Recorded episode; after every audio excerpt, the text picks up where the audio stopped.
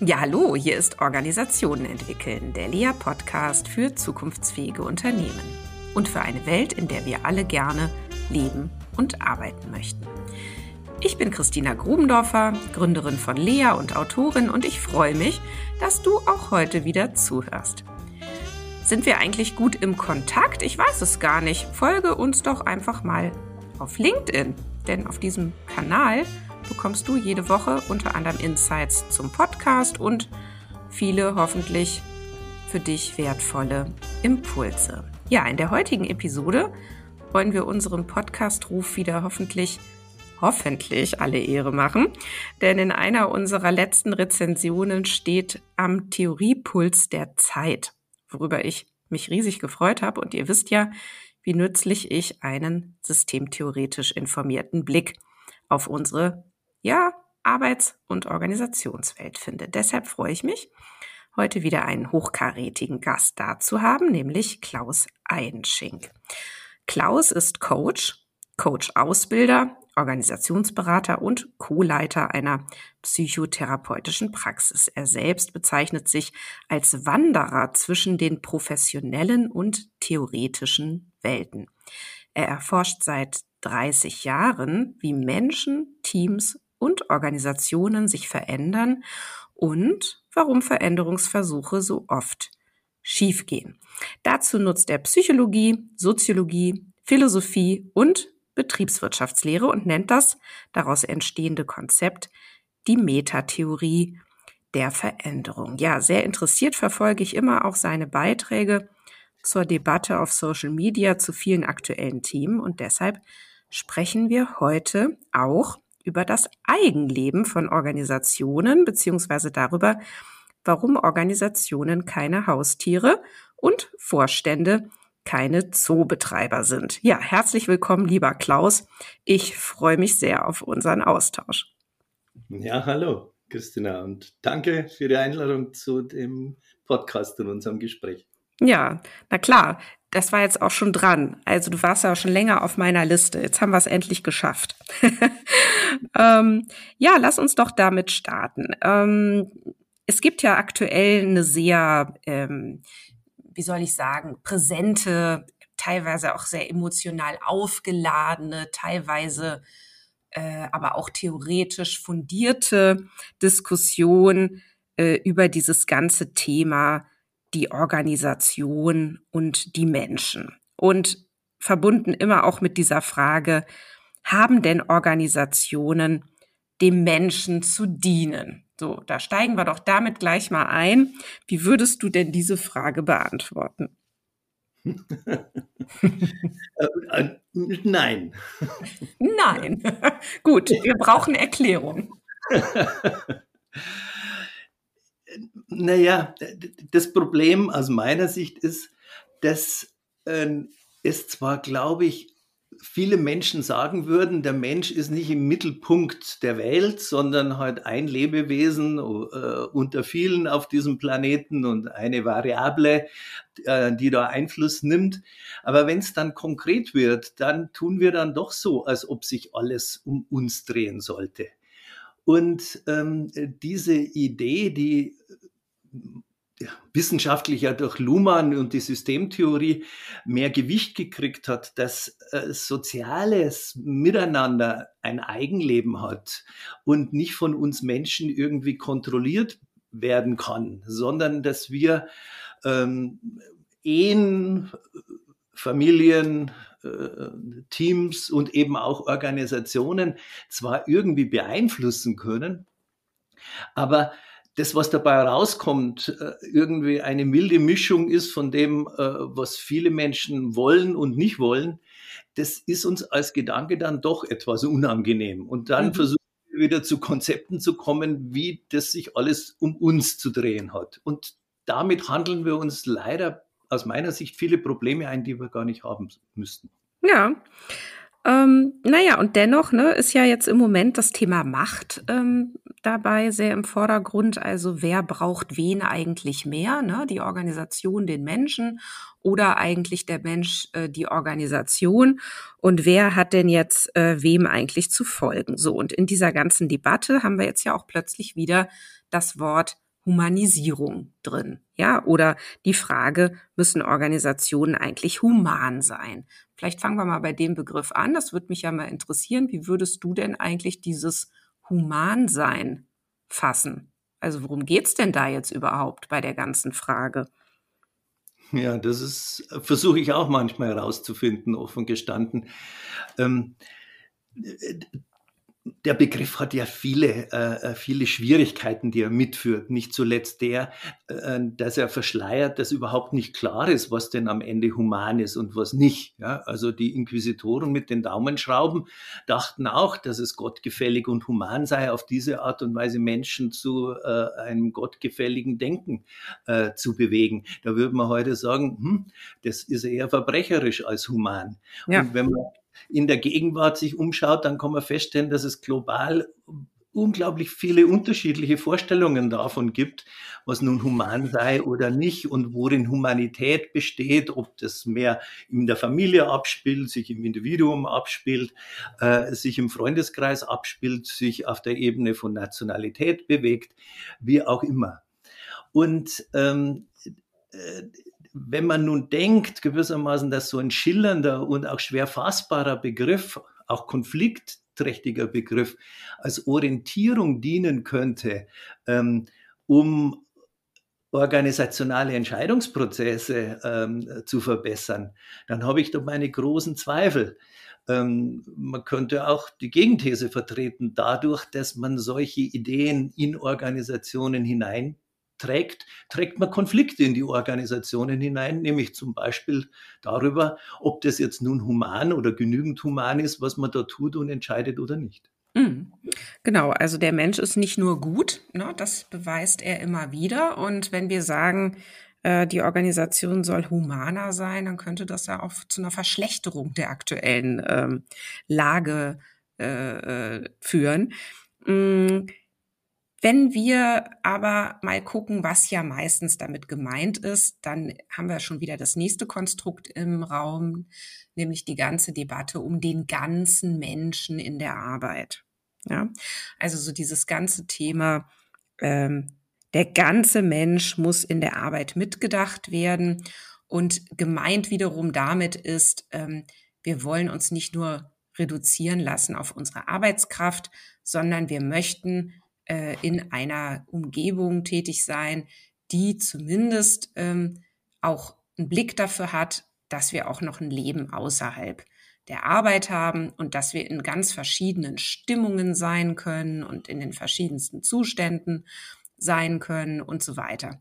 Und dann geht's aber immer gleich noch weiter, nämlich so in Richtung, und deshalb muss sich die ganze Arbeitswelt eben auch verändern und die ganze Arbeit muss neu gedacht werden, denn diese ganzen vielen Bedürfnisse, die Menschen haben, die müssen ja auch in der Arbeit irgendwie vorkommen. Ähm, wie würdest du denn an der Stelle die Debatte führen? Na, ich schmunzel gerade, während ich dir zuhöre, ein klein bisschen auch über deinen Unterton, ähm, äh, der da drin liegt, wenn du diese, äh, wenn du diese Zusammenhänge schilderst, weil ich glaube, wir sind da ja nah beieinander, dass das ähm, äh, man schon die Frage stellen kann, ist das überhaupt wünschenswertes mit diesem ganzen Menschen?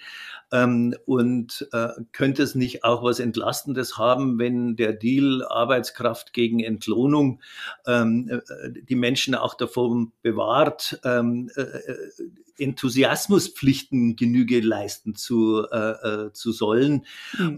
und ähm, zu brennen für den Purpose des Unternehmens. Es, ähm, also da kriege ich meinerseits ein bisschen was Ironisches, wie bei dir auch schon drin lag. Ähm, damit will ich aber nicht das Thema irgendwie wegbügeln, weil ähm, diese Schwierigkeit des modernen Menschen, äh, nenne ich es jetzt mal so, ähm, sich in der Vielzahl seiner Lebensmöglichkeiten und ähm, in der Vielzahl äh, seiner Gefühle oder Gefühlszustände äh, angemessen zu bewegen und ein, ein, ein, ein Gleichgewicht oder wie, wie immer zumindest eine Regulation zu finden zwischen dem, was man alleine tun möchte, mit anderen zusammen, ähm, äh, wo man äh, einfach nur für zur Freude oder dann halt zum Effekt äh, arbeitet ähm, oder etwas tut und gleichzeitig in einer, in einer Zeit lebt, wo es ja, also meine Töchter sagen, das ist ein bisschen anders als bei dir, Papa. Ja, äh, wir schauen auf die Zukunft eher unter der Vorgabe, es wird eher schlechter als besser. Mhm. Und dieser, dieser markante Unterschied, weil das kannte ich mit 25 äh, nicht, äh, sondern da hatte man diese Fortschrittsidee, dass es im Wesentlichen weitergeht. Ja, da gab's Club of Rome oder irgendwie so. Aber das war noch nicht so handgreiflich wie heute. Und dass in so einer Situation Sinnfragen und ähm, oder besser Sinnlosigkeits- oder Vergeblichkeitsgefühle auch dazu führen, dass man überlegt, wofür man seine Arbeitskraft nun einsetzen möchte und dann ganzer Mensch mit Haut und Haaren sich dafür einsetzt, das finde ich erstmal schon legitim. Ob da Organisationen tatsächlich der richtige Adressat sind, um solchen Wünschen nachzugehen, ist eine Debatte, die man führen muss. Mhm. Aber das Motiv selber finde ich nachvollziehbar. Ja, also da bin ich sofort bei dir. Und klar, du hast ja meinen ironischen Unterton schon gehört. Ähm, der ist aber auch tatsächlich genau aus dem Grund drin, weil ich so denke, wieso wird es an Organisationen herangetragen? Also wieso müssen die jetzt dafür herhalten? Weil diese Sinnfragen finde ich ganz nachvollziehbar und auch ähm, sinnvoll. Äh, aber kann man das nicht anders in seinem Leben lösen so? Ne? Also das frage ich mich manchmal, ob man das nicht ein Stück ähm, entkoppeln sollte, um es sich auch, wenn man jetzt mal sich in die ähm, Personen hineinversetzt, die da vielleicht einen Konflikt mit haben, ähm, um es sich auch leichter zu machen und um zu sagen, na gut, ähm, wie viel Arbeit muss ich denn überhaupt leisten für Geld? Also wie viel Geld brauche ich denn, um irgendwie zu denken, ich führe das Leben, mit dem ich zufrieden bin? Und dann kann ich mhm. doch meine Zeit auch mit anderen Dingen verbringen. Also so geht das zumindest bei mir in Resonanz, wobei ich da auch echt auf der Suche gerade bin. Ja, wie können wir uns alle dazu verorten und sortieren? Und welche Impulse oder vielleicht auch hilfreiche Anleitungen können wir hier auch geben? Ne? Ich meine, wir arbeiten ja auch beide als Coach und ich habe auch immer wieder Menschen im Coaching sitzen, die genau solche Fragen auch mitbringen. Ja, und was sind da eigentlich ähm, ja Leitlinien? Wo, wo können, wo kann die Hilfe sein? So. Ja, ähm, ja. das ist ja etwas, vielleicht kommen wir ja da später in, in unserem Gespräch auch noch äh, äh, drauf, das ist ja etwas, was nicht jetzt nur die jetzt jüngere Generation, sondern uns beide, äh, ja, oder ich gehöre schon zu der älteren jedenfalls für meinen mhm. Teil, äh, umtreibt, aber auch, ich habe eine ganze Reihe von Unternehmensführern, die im Moment in, in äh, äh Chefs der, der, der Schlüsselindustrien gerade sind, äh, äh, die äh, Deutschland äh, hat und äh, die im schweren Fahrwasser sind, die beschäftigen sich genauso ähm, mit solchen Fragen, ähm, welche, äh, welchen Sinn hat das eigentlich und welche Zukunft hat dieses Land oder der Globus in Summe. Und das Problem dabei ist, dass alle gleichermaßen auf der Suche sind, einfach nach Rahmenbedingungen, äh, systemtheoretisch würde man sagen, nach Zustelladressen für irgendwelche Anliegen.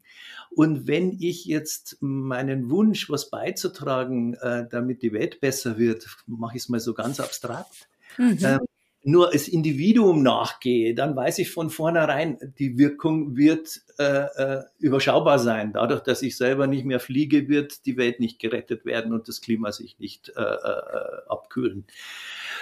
Dr so kommen Organisationen aus meiner Sicht ins Spiel, weil Organisationen Zustelladressen für Anliegen sind. Ja, mhm. Ich kann ähm, Siemens oder äh, E.ON oder wen auch immer anklagen und sagen, ihr müsst anders wirtschaften, ihr dürft äh, nicht so einkaufen und ihr dürft dieses Produkt oder so dieses Produkt nicht länger so oder und vielmehr anders machen.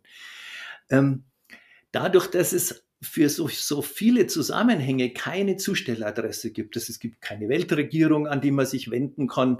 Es gibt keinen äh, äh, äh, Weltklima. es gibt eine Weltklimakonferenz, die reden miteinander, aber, für, aber die Entscheidungen sind nicht wirklich bindend und relevant, so dass man dann versucht, Kontexte zu suchen, wo man zu verbindlichen Entscheidungen kommt und sich nicht im Protest aufreibt oder äh, wie jetzt die letzte Generation äh, äh das gerade wieder versucht, da Aufmerksamkeit zu kriegen und so.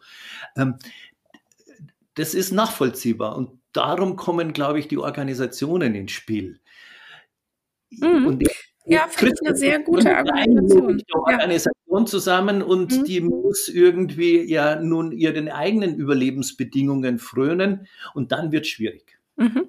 Genau. Und da würde ich nämlich auch gern mit dir hinschauen, ne? weil das ist das, was mich so ein bisschen verzweifelt macht, dass ich so sage, ja, kann ich auch absolut nachvollziehen, auch mit deiner Argumentation, warum das so ist. So, und gleichzeitig beobachte ich dann, was in Organisationen passiert und denke mir, hm, können Organisationen das überhaupt leisten? So, und jetzt habe ich bei dir natürlich auch immer wieder gelesen, äh, das Wort Eigenleben der Organisation. Ich weiß nicht, ob es dasselbe ist, wenn ich nämlich von Eigenlogik der Organisation spreche. Vielleicht meinst du noch was anderes mit Eigenleben und dann können wir ja da einmal hinschauen, was ist denn jetzt eigentlich so ein Eigenleben einer Organisation? Was ist damit gemeint und was erklärt das vielleicht auch, mh, mm, über was man über Organisationen auch wissen sollte unbedingt? Na, ich mach's mal mit, ich versuch's mal mit einem Vergleich. Ein Eigenleben hat ein System dann, wenn es gemäß eines, eines Fokuses, nenne ich es mal so, den es hat, selber entscheidet, wie es diesen Fokus bedient. Also wir haben einen Körper, dessen Fokus ist, ich muss was essen, was äh, mir Energie gibt und gut schmeckt und verdaulich ist. Und das, was ich davon nicht brauchen kann, das gebe ich wieder her. Jetzt obwohl wir dieses, äh, diesen gleichen Fokus alle haben, Nahrungsaufnahme, ähm, essen wir alle was vollkommen unterschiedliches äh, und es schmeckt uns auch was unterschiedliches. Der Fokus ist trotzdem der gleiche. Und das ist bei Organisationen nicht anders. Organisationen müssen schon von Gesetzes wegen ähm, mehr einnehmen, als sie ausgeben, sonst gelten sie als Konkurs und verschwinden vom Markt jedenfalls Wirtschaftsorganisationen, aber selbst für andere, die budgetgetrieben sind, müssen mit ihrem Budget auskommen. So. Und um eben mehr einzunehmen als auszugeben, macht jede Organisation jetzt irgendetwas anderes.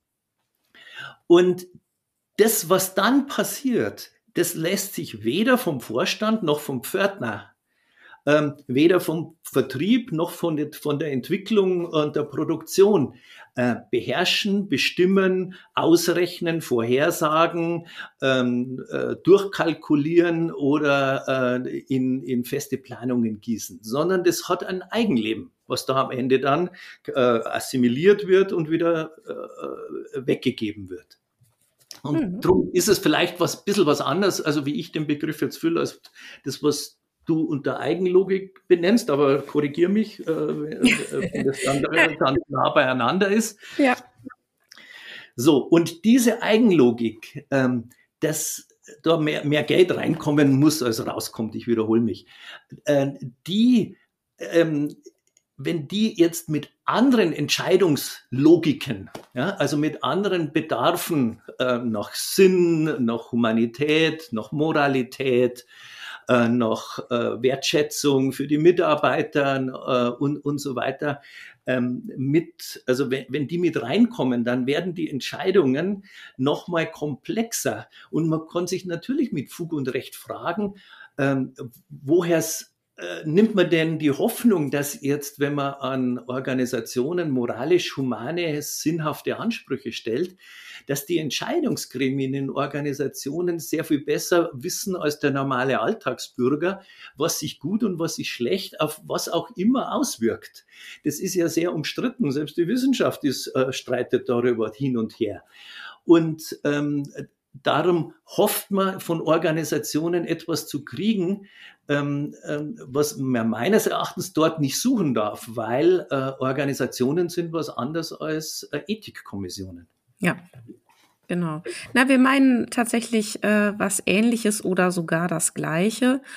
Und ich würde das noch ein Stück ausdehnen, nämlich zu sagen, die Art und Weise, wie denn dann eine Organisation prozessiert. Ja, also wie sie dann das, was du jetzt beschrieben ja. hast, versucht zu erreichen, nämlich zum Beispiel mehr Geld einzunehmen als auszugeben. Ja. Das folgt ja auch noch ganz eigenen Prinzipien.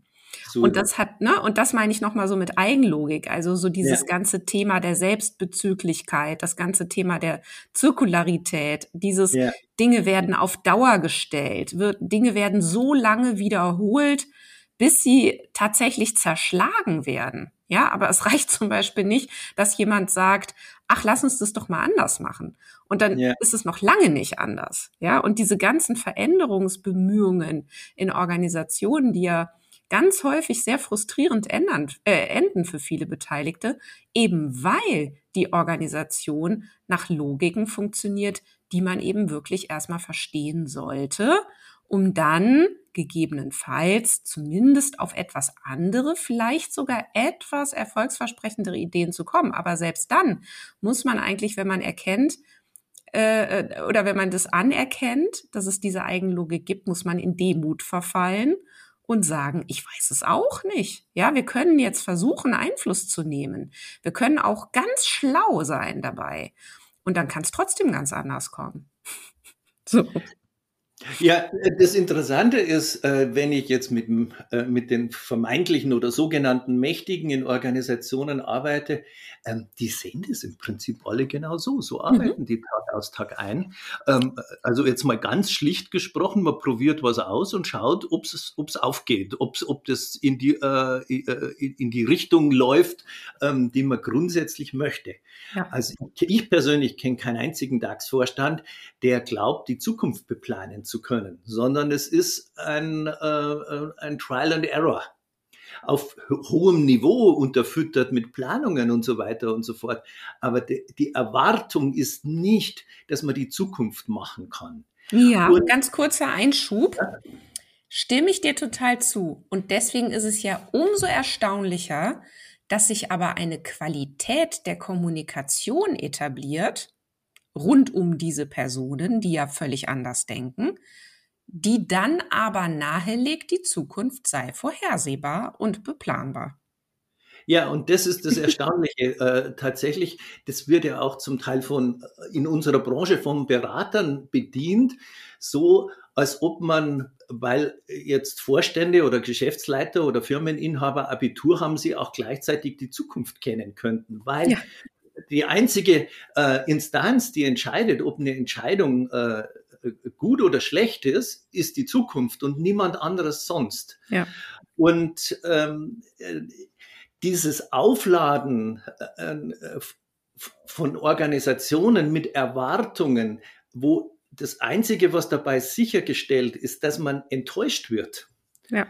Ähm, das finde ich tatsächlich auch ein Stück ein Mangel an Bildung in unserer Kultur, weil das sollte man den, den, Kindern in der Schule schon beibringen, dass das Glück des Lebens nicht daran äh, äh, sich bemisst, äh, äh wie, ähm, was man in seinem Leben erlebt, sondern welche Erwartungen man an sein Leben hat. Ja. Und das dann auch als Arbeitskraft. Wenn ich erwarte, ähm, äh, dass mir die, meine Führungskraft mir, mich ständig krault und den Kopf tätschelt, also jetzt mal im Bild gesprochen, dann werde ich wahrscheinlich mich unglücklich machen, vollkommen unabhängig davon, wie meine Chefs sind. Da kann ich dann Glück und Pech haben, aber das Unglückspotenzial ist hoch. Und je mehr man eben etwas mit Erwartungen überhöht, desto wahrscheinlicher ist die Enttäuschung. Und das beobachte ich heute im Moment besonders stark interessanterweise bei vielen Startups, die nun von ihren Investoren gesagt kriegen, dass sie längere Zeit kein frisches Geld mehr nachgeschossen kriegen und mit dem verfügten oder bestehenden auskommen müssen und die dann merken sozusagen, dass die Erwartungen, dass äh, Leben, Glück, Arbeiten und äh, die Welt besser machen nicht deckungsgleich aufeinander abbildbar sind, in schwerste Krisen kommen. Mhm. Genau.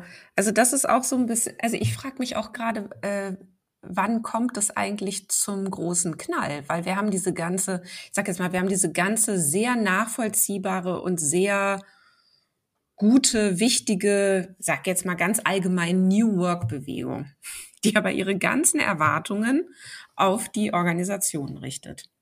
Und ich höre schon so viele Geschichten darüber, wo was wieder mal gescheitert ist oder wo es mal wieder nicht kapiert wurde oder wo es dann heißt, ja, die haben einfach noch nicht das richtige Mindset.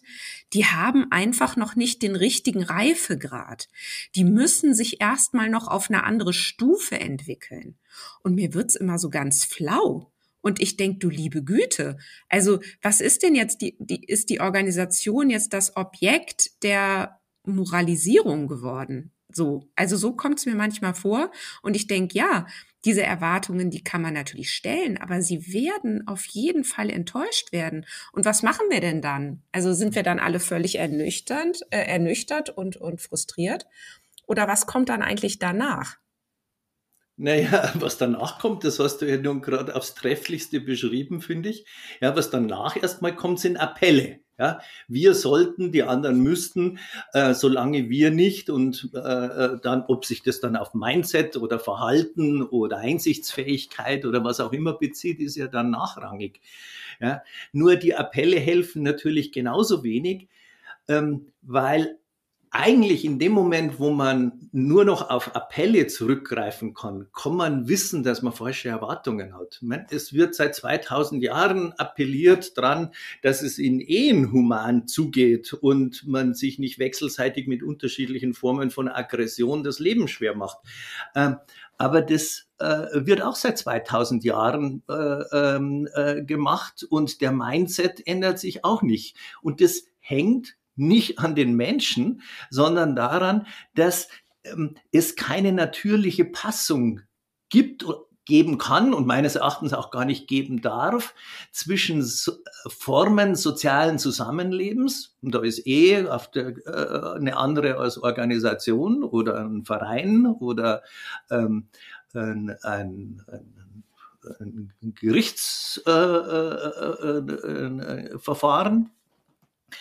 Äh, äh, äh, ähm, oder ein Krankenhaus, sondern dass man guckt, wie man mit den zwangsläufigen Brüchen, Interessensunterschieden, ähm, äh, äh, ähm, mit den, äh, mit den äh, Zwängen zu verlieren, etwas aufgeben zu müssen, nicht das zu kriegen, was man möchte, so umgeht, dass man eben nicht in Verzweiflung, in Resignation oder in Zynismus abrutscht.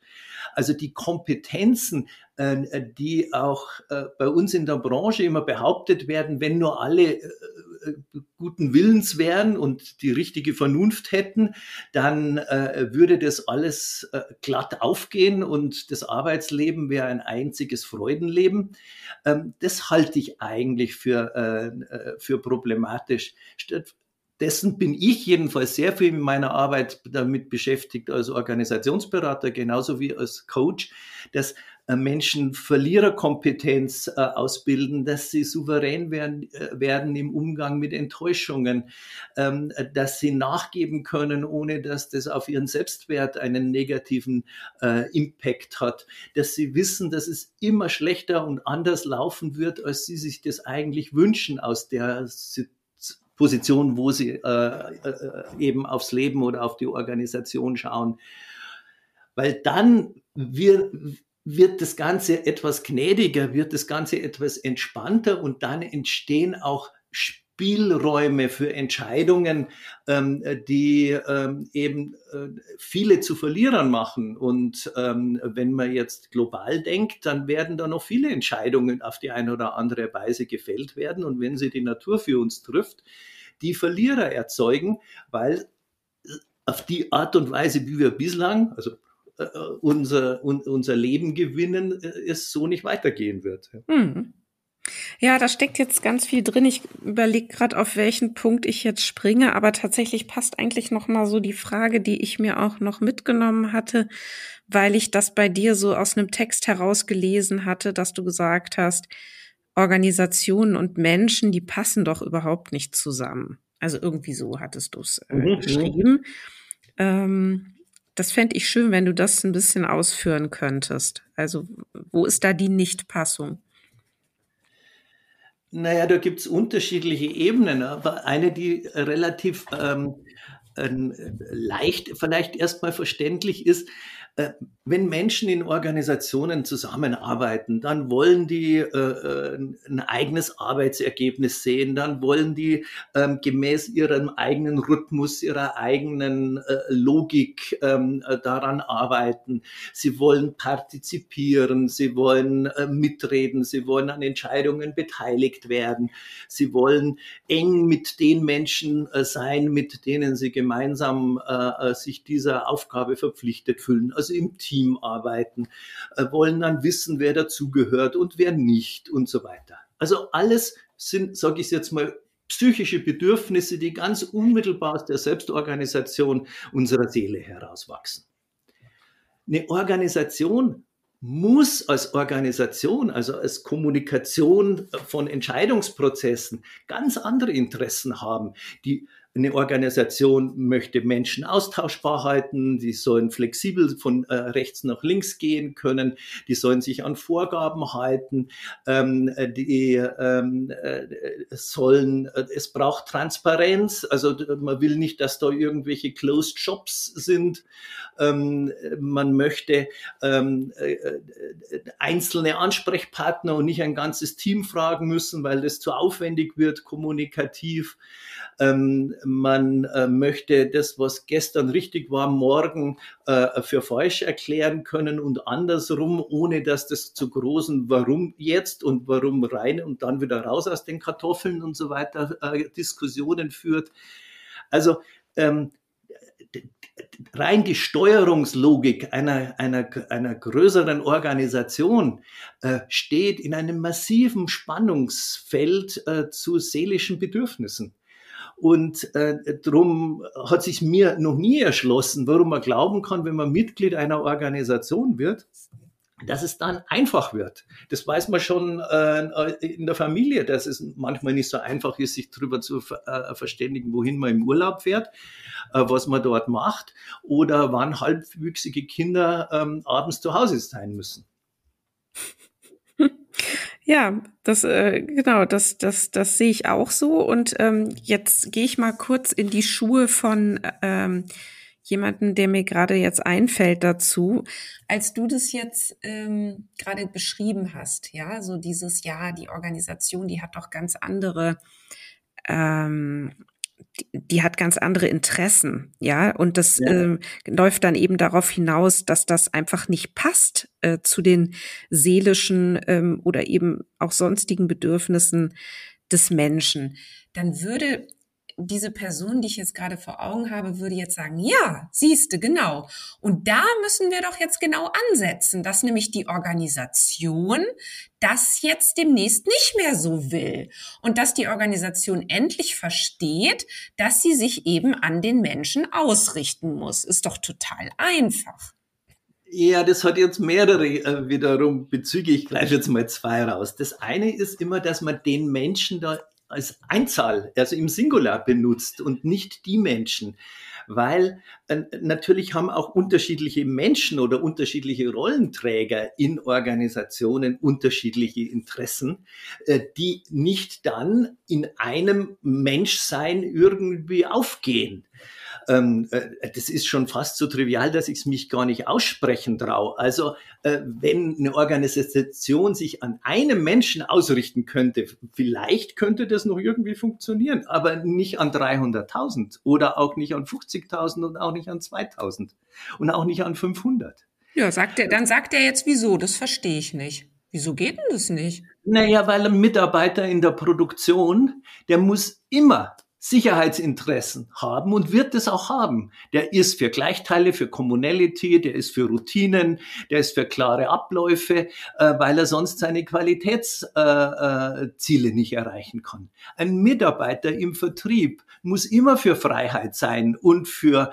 Customizing und noch schnell ein Angebot raushauen und äh, Ausnahmen machen für den speziellen Kunden und so weiter. Eine Organisation, in der sich Vertrieb und Produktion verstehen, in der läuft was was schief, weil in der Organisation nicht der Mensch vorkommt, sondern der Mensch als Rollenträger, der ganz aufgrund der Funktion unterschiedliche Interessen haben muss. Also ganz einfach gesagt wäre der Satz, Organisationen sind um Konflikte herum gebaut. Und äh, dementsprechend ist Harmonie und Konsens in einer Kultur von vornherein eine Illusion. Aber der andere Aspekt, damit das nicht untergeht, der ist mir gerade ebenso noch äh, wichtig. Man tut so, als ob Menschen in sich keine Konflikte hätten und mhm. unterschiedliche Interessen. Ja, ich habe letztes, äh, äh, äh, äh ist glaube ich letztes Jahr oder auch dieses Jahr im Frühjahr einen äh, hochrangigen Manager gehabt, der wirklich sehr anerkannt ist und auch sehr gesucht ist als Gesprächspartner in der Organisation. Ja, und der hatte 48 Stunden Regelmeetings, Einladungen in der Woche.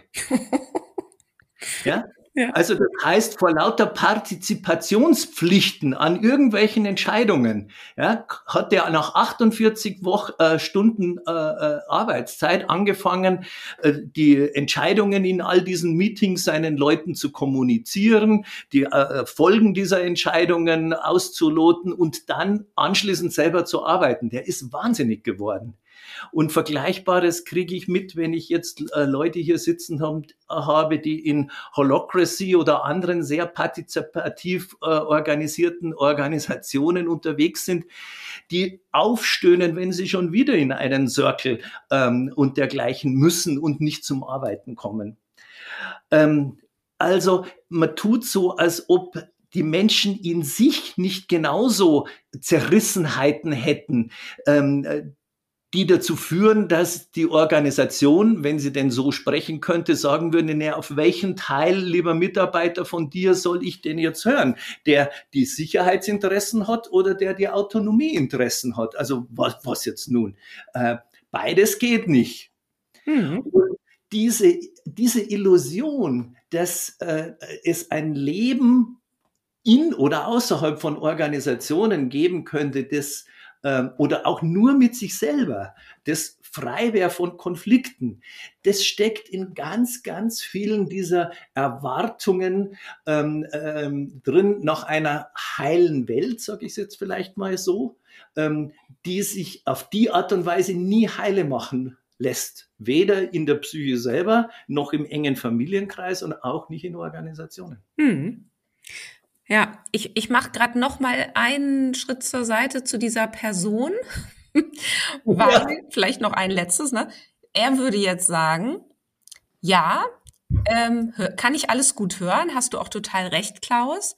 Aber das zeigt ja genau, warum eine Organisation eben auch zum Beispiel einen ganz klaren Purpose entwickeln muss.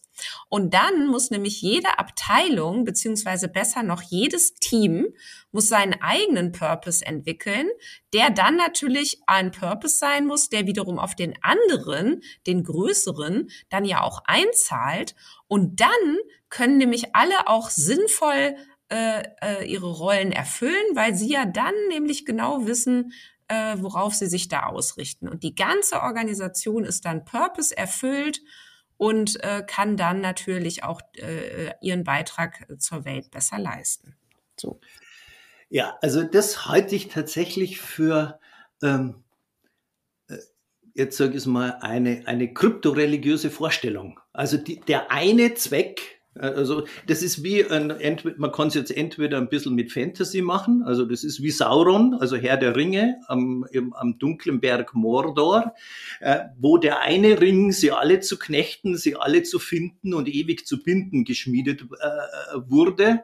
Ähm, also dieser eine Zweck, der äh, vorgibt, alles andere unter sich vereinen zu können. Systemtheoretisch würde man sagen, falls das gelänge, was äh, nicht gelingt, meines Erachtens, ähm, wäre so eine Organisation überintegriert.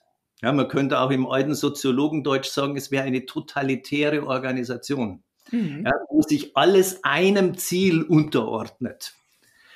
Ähm, so wie halt früher kryptoreligiös, äh, dass das ganze Leben nur dem Ziel dient, äh, äh, äh, dem Gott und Herrn äh, die Ehre äh, äh, zu erweisen und Lob und Preis zu singen. Ja? Mhm. Also auch da waren solche Vorstellungen äh, äh, mit drin. Und rein organisationssoziologisch oder betriebswirtschaftlich würde ich sagen, dass sich diese These nicht halten lässt, weil Organisationen Vielzweckinstrumente sind äh, also vielen Zwecken gleichzeitig zu dienen haben. Mein Beispiel vorher mit Vertrieb und äh, Produktion äh, geht ja schon in die Richtung. Und eben unterschiedliche Zwecke, unterschiedliche Purpose, unterschiedliche Selektionen ähm, miteinander ins Gespräch kommen müssen, um mal dem einen und mal dem anderen mehr die Ehre zu erweisen oder äh, sein Recht äh, zu geben und dann wieder in die an, äh, andere Richtung. Mhm. Und diese Vorstellung einer, einer, ein, des einen Guten, hm, des, äh, dem alle zustimmen, ähm, das halte ich tatsächlich für einen Rückfall hinter die Aufklärung. Mhm. Ja, ist wirklich spannend. Ne? Also ich sage da manchmal so ganz nüchtern, ja, also das könnt ihr natürlich machen. Das ist eine super Möglichkeit, um euer Unternehmen kaputt zu machen. So. Ja, das ist sehr viel eleganter und kürzer formuliert. Ich fand deine, deine Ausführung äh, wunderbar. Ähm, wir sollten das aber vielleicht auch nicht da stehen lassen, sondern zu sagen, was wäre denn dann vielleicht eine günstigere äh, Beschreibung für dieses Zusammenspiel von Mensch und Organisation. Also wie könnte man denn jetzt beiden Seiten gerecht werden? Mm, also was wären, ne, wir können es ja mal versuchen, kurz zusammenzufassen. Was, was würde man denn vielleicht einem Menschen sagen, der genau mit so einer, mit so einem Blick gerade auf Organisationen schaut? Also zu welchem günstigeren Blick könnte man ihn oder sie denn einladen? Und andersrum, was wäre denn dann jetzt für diese ganzen äh, Unternehmensleitungen, die sich ja gerade auf den Weg machen und sagen, oh, wir müssen, jetzt müssen wir aber wirklich hier mal ähm, äh, uns mehr auf die Leute ausrichten. Wir müssen, äh, wir müssen New Work machen, wir müssen äh, den Sinn nach vorne stellen und so. Wie, ne, wie kriegen wir es hin? Was könnten wir denen sagen? Was wird dir da jetzt einfallen? Also auf Seiten der Mitarbeiter kann ich es ganz kurz machen. Also wenn man in Organisationen glücklich werden möchte, braucht man sowas wie Konfliktfähigkeit oder äh, Freude an Konflikten. An ja. Ganz simpel. Eine ja. hohe Frustrationstoleranz würde ich noch hinzufügen. Ja, genau. Aber äh, man kann sagen, man kann es Auseinandersetzung nennen, man kann sagen Freude an Enttäuschungen ähm, oder am Ungeraden oder am Vorläufigen oder am Unvollkommenen und dergleichen mehr. Es sind alles semantische Varianten ein und desselben Gedankens, ja, dass in Organisationen nichts glatt aufgeht. Auf keiner Ebene. Sachlich nicht, zeitlich nicht, sozial nicht. So, und äh, auf der Ebene der, der, der, der äh, Unternehmens- oder Organisationsleitung, ähm, also wenn ich da schaue, äh, mit welchen Themen die sich gerade so rumschlagen, ähm, ähm, dann würde ich sagen, ist einer der Hauptfehler, dass man eben versucht, vermeintliche oder wirkliche Erwartungen auf Seiten der Belegschaft äh, zu erfüllen. Ähm, statt gewissermaßen in einen Dialog über die Sinnhaftigkeit von Erwartungen einzutreten. Ähm, so äh, sagt man dann Danke, aber die Leute wollten eigentlich einen Bonus haben oder man zahlt einen Bonus aus und wollte und die Leute wollten aber eigentlich meine Dankesrede hören. Ähm, und es wird nicht darüber diskutiert, ob äh, Wertschätzungserwartungen in Organisationen, wie die eigentlich zu bedienen sind. Und ich unterstütze schon gerade viele Unternehmensführer auch diesbezüglich, äh, hier an der Stelle Klartext zu reden und transparent zu werden und zu sagen, Leute, das ist ähm, etwas, was ihr hier kriegen könnt, zumindest manchmal oder oft ähm, oder so gut es geht. Äh, und das ist aber etwas, äh, lasst alle Hoffnung fahren. Das wird so äh, äh, nicht laufen können. Also Erwartungsmanagement gewissermaßen zu betreiben. Und äh, dadurch, dass man aber immer glaubt, gewissermaßen, wenn man sowas sagt, wie eben gerade, ja, also lasst alle Hoffnung fahren, dass man dann den Weg in Dantes Hölle gewissermaßen geht, ähm, wird dieses Erwartungsmanagement so wenig betrieben und dadurch ähm, Illusion, Illusionen gepflegt. Mhm. Und das ist etwas, was man psychologisch ja nun wirklich weiß. Ähm, wenn es einen wirklich effektiven Weg in die Depression gibt, dann Illusionen aufrechtzuerhalten, solange es geht. Ja. Wunderbar. Lass uns das als Schlusswort nehmen, lieber Klaus. Das war ein ganz wunderbares Gespräch und ich danke dir dafür. Ja, ich habe meinerseits zu danken und es war wirklich schön, da hast du vollkommen recht. also, mach's gut. Ja, danke dir. Ja, das war Organisationen entwickeln, der LEA-Podcast für zukunftsfähige Unternehmen. Danke, dass du wieder deine Zeit mit mir verbracht hast. Gefällt dir mein Podcast? Dann würde ich mich riesig freuen, wenn du den Podcast in deinem Netzwerk weiterempfiehlst. Und falls du über Apple Podcast oder Spotify hörst, dann gib uns doch auch gleich fünf Sterne. Das hilft uns enorm dabei, weitere Menschen zu erreichen, denen es auch ein Anliegen ist, eine Welt zu schaffen, in der wir alle gerne leben und arbeiten möchten. Tschüss, bis zum nächsten Mal.